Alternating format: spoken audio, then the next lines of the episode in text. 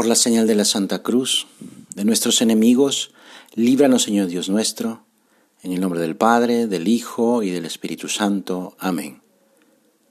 Señor mío y Dios mío, creo firmemente que estás aquí, que me ves, que me oyes. Te adoro con profunda reverencia. Te pido perdón de mis pecados y gracia para hacer con fruto este rato de oración. Madre mía Inmaculada, San José mi Padre y Señor, Ángel de mi guarda, interceded por mí. En una ocasión Santiago y Juan se acercaron a Jesús y le dijeron, Maestro, queremos que nos concedas lo que te vamos a pedir. Él le respondió, ¿qué quieren que haga por ustedes? Ellos le dijeron, concédenos sentarnos uno a tu derecha y el otro a tu izquierda cuando estés en tu gloria.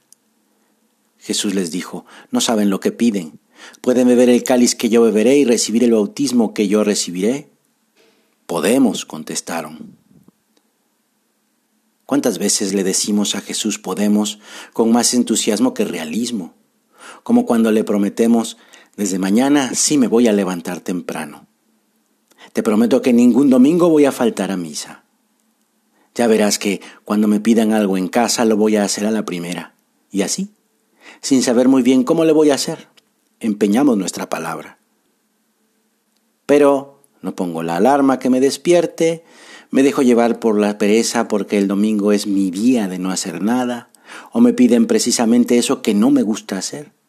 Y la promesa que hice a Dios se esfuma como el humo en el viento. Hay que tener cuidado con el podemos, apoyado solo en nosotros mismos y lleno de autosuficiencia.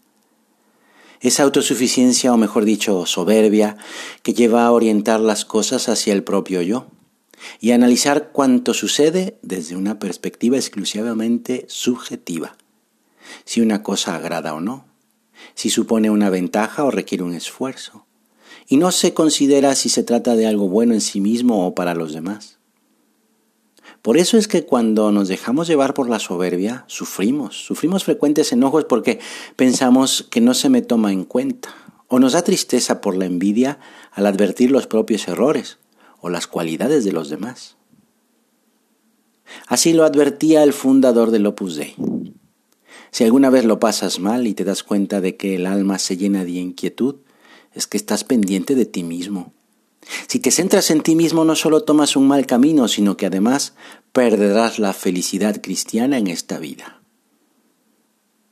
La soberbia es siempre una repetición de aquella primera desobediencia de Adán y Eva con la que quisieron ponerse en el lugar de Dios. La soberbia que nos hace pensar que no es posible que Dios me pida aquello que no se me antoja, o que me supone esfuerzo o incluso dolor. ¿Y cómo puedo luchar contra mi soberbia, que tantas veces me engaña y me aísla del Señor y me aísla también de los demás? El Señor nos responde con una pregunta. ¿Estás dispuesto a beber el cáliz que yo voy a beber? ¿Cuál es ese cáliz? Es el cáliz de la entrega de Cristo por los demás. Es el salir de nosotros mismos, de nuestro caparazón, construido por la soberbia para abrirnos a los demás. Con todo esto, hubiera sido mejor decir, no podemos. No podemos, Señor, pero sí queremos. Queremos hacer todo lo que está de nuestra parte, sabiendo que es poco, pero ese poco tú, Señor, lo haces mucho. En la humildad de Jesucristo encarnado, además de mostrarse hasta dónde llega el amor de Dios por nosotros, también nos enseña el camino real que conduce a la plenitud de ese amor. La vida cristiana consiste en la identificación con Cristo.